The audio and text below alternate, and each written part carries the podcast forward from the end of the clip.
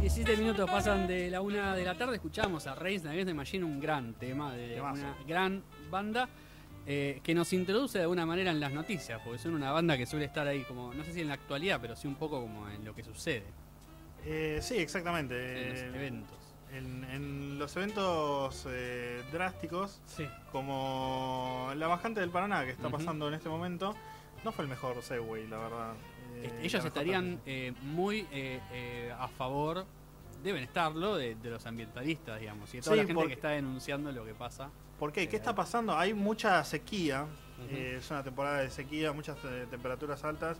Y mm, ya viene mal Brasil también con el tema de la deforestación. Entonces, eh, esto mm, resulta en una bajante histórica de no se veía el río tan bajo desde 1944 del río Paraná.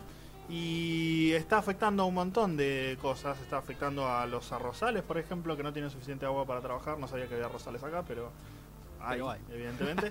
Eh, a- también a em, ganadería en las islas, este, que no están, no están pudiendo eh, tener las operativas normales. El transporte fluvial está muy muy restringido y eso afecta a toda la logística, la cadena de transporte en general. Y también vos me dirás qué tiene que ver la bajante del Paraná con el tipo de cambio. Y yo te voy a explicar ahora qué tiene que ver, porque no, no estamos pudiendo generar energía eléctrica en Yacyretá, en las Sí. represas. Entonces, básicamente tenemos que mm, importar energía, Ujú. más de la cuenta, Sí. bastante más de la cuenta, y eso se paga en dólares y está afectando el, el tipo de cambio y la presión, la, la presión que hay sobre el Banco Central. Claro. Eh, Básicamente las reservas están saliendo a lo loco y es uno de los principales puntos eh, también a tener en cuenta de la economía. Eh, Es un aspecto interesante porque uno diría, bueno, la bajante del río Paraná, qué sé yo, nada, le afecta a los peces y nada Sí, más sí, por supuesto. pero eh, tiene un montón de consecuencias eh, para todas las ramas eh, de, Sí.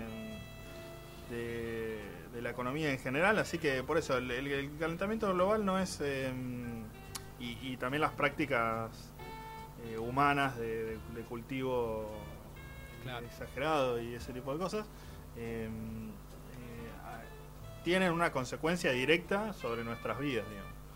Y se, se puede observar aquí.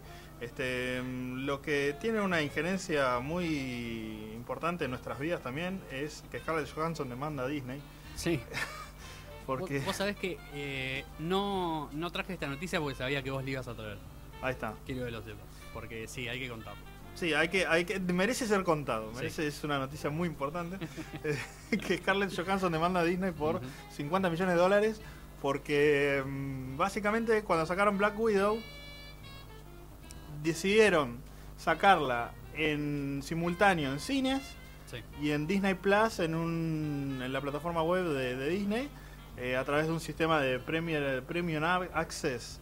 Que era vos tenías que pagar 20 dólares o 30 dólares, no sé, una locura. O sea, 30 dólares más de, de tu eh, de tu suscripción mensual, digamos. Claro, exactamente. O sea, vos tenés que pagar mil mangos por ver Black Widow o ir al cine, O ir al que cine. te sale no sé cuánto, menos, pero también Claro. estaba bastante caro. Con la aclaración de que en tiempo de pandemia y demás, eh, tenés que incentivarla a seguir al cine, porque por ahí mucha gente no se anima a ir o hay menos lugares, digamos, disponibles porque está el aforo a la mitad, entonces Sí. Eh, sacarla por, por plataformas un poco perjudica a la, a la butaca, digamos. Exactamente, sí, y por supuesto que vos te vas a tratar de quedarte en tu casa para ver una película. Claro. Ni eh, hablar que es mucho más cómodo. Más allá de que hay gente que le gusta la experiencia cine, sí, eh, cada vez soy gana más esto del confort y las plataformas y demás. Entonces, Yo porque es como que estoy tan acostumbrado a quedarme en mi casa que Sí. a veces me olvido de ver películas. Y, y bueno, entonces para, para ver una peli nueva tengo que ir al cine. Sí, Yo soy de la vieja escuela.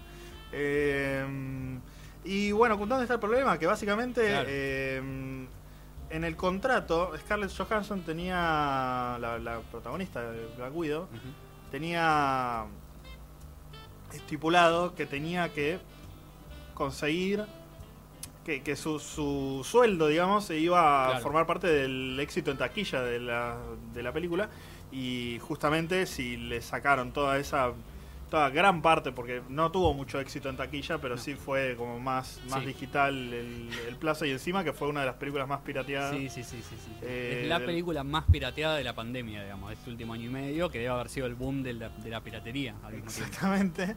Eh, así que todo eso no le ayudó al sueldo de No. Scarlett Johansson y ahora está demandando a Disney por Claro. 50 millones. Porque, eh, digamos, Disney cuando le hace firmar ese contrato, no sé de qué año será, pero supongo que ya se sabía que la plataforma iba a estar, iba a existir, Sí, que la- seguramente la película iba a salir ahí. nadie se iba a imaginar que iba a haber una pandemia mundial. Claro, eso seguramente. Eso eh, seguramente. Lo que tampoco se imaginaron que iba a haber una pandemia son los rusos. Eh, pero bueno, igual están en Tokio 2020 porque sí, los Juegos Olímpicos se llaman 2020 aunque estemos en el 2021. Cosas eh, de la, del COI, del Comité Olímpico Internacional, que entre otras medidas decidió que Rusia no podía participar de los Juegos Olímpicos. Habrán visto durante toda esta semana que pasó, y podrán verlo si no en esta semana que viene, que es lo que duran los, los Juegos Olímpicos, que eh, hay muchos deportistas participando con las siglas ROC Sí, que eh, no es ningún país, a, eh, digamos, no, a uno no se le ocurre rápidamente el nombre de ningún país que se pueda eh, que se puedan usar esas siglas. ¿Qué pasa? La nación de Rococó. Sí. ¿Y por, qué, ¿Y por qué tienen los colores de Rusia? Se preguntarán ustedes, digamos, ¿no? Porque tienen los colores blanco, rojo y azul, que son los colores de la bandera rusa. Eh, entre el 2012 y el 2015 aparentemente hubo de parte de los rusos una, una maniobra para esconder dopings positivos Mm. mediante modificaciones de, de pruebas de laboratorio, por las cuales en 2018 el, el COI decide, en 2019 en realidad, en 2018 se descubre y en 2019 se, se decide que Rusia durante cuatro años no va a poder participar de ningún evento eh, internacional y lo que fuera. digamos. Eh, Rusia como país. Claro. ¿Qué es el ROC? Bueno, el Comité Olímpico Ruso, justamente, que sí puede participar. ¿Por qué? ¿Qué dice, la, qué dice el, el Comité Olímpico Internacional? Bueno, los deportistas que no, que no hayan estado implicados o que no Claro. estén sospechados de haber participado de todo este accionar, sí van a poder participar de los Juegos Olímpicos. Por eso hay muchísimos deportistas rusos a los cuales de hecho les está yendo muy bien, como suele pasar, pero con un par de condiciones. No pueden participar bajo el nombre de ruso, obviamente. No pueden tener la bandera rusa en ninguna parte, digamos, del uniforme y demás. De hecho, cuando ellos ganan o, o se suben al podio, la bandera que aparece es la, de la, la- la de la- del Comité Olímpico ruso, Sí. digamos, no el del país. Y tampoco puede pasar el himno ruso. Y esto trajo eh, una muy linda discusión, o un- una muy linda tensión Una entre pena los porque el, deportistas rusos. el- Sí. el himno ruso es lo mejor que hay. De hecho, los invito, eh, les invito a todos a, a repasar. Vamos a escuchar primero el himno ruso, por, el- para, por si alguien no se lo acuerda y para que vean la majestuosidad, porque nosotros sí vamos a pasar el himno ruso y no somos eh, parte del COI, así que no nos importa. Em, este es el himno de Rusia, es un himno archi.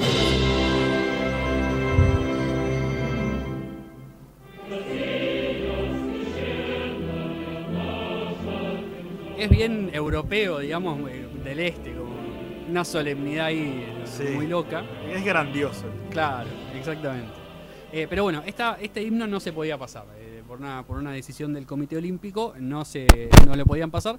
Cuestión que, eh, donde terminan eh, los rusos pidiendo una canción que se llama Katsuya.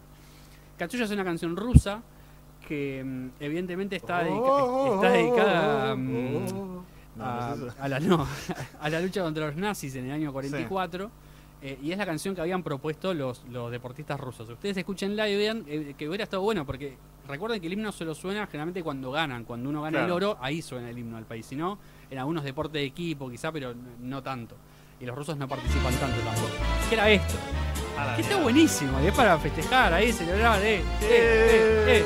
Ganaste, Sí. sos atleta olímpico, oro. Tomamos un, Bueno. un poquito de vodka. Claro, un montón te diría, porque deben estar. Pero en vez de esto, eh, el Comité Olímpico Internacional les puso una, mm, un movimiento de eh, un músico ruso, que ya les voy a decir quién es, porque no, porque no quiero que se lo pierdan. Oh, aburrido. No, y cuando lo escuchen, es el concierto para piano número uno de eh, Tchaikovsky. Ajá. Es lo que, le, lo que le propuso el Comité Olímpico, que es esto. ¿Por qué?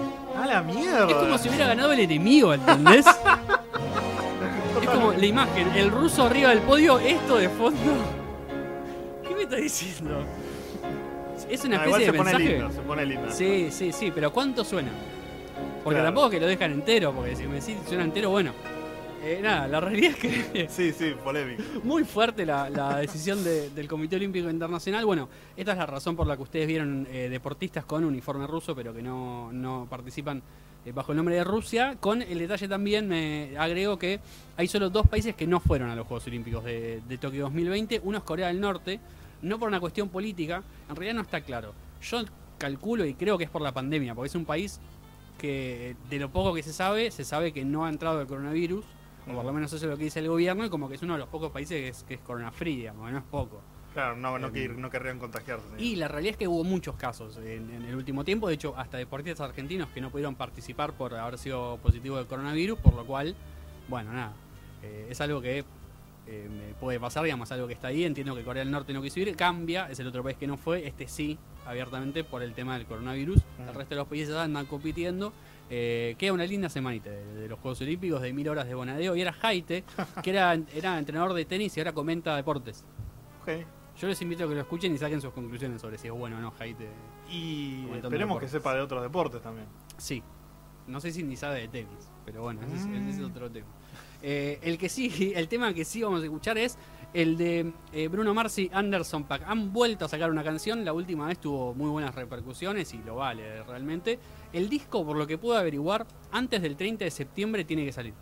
Para poder estar nominado a los Grammys, que todos calculan que es el objetivo, digamos, de dos artistas de este nivel.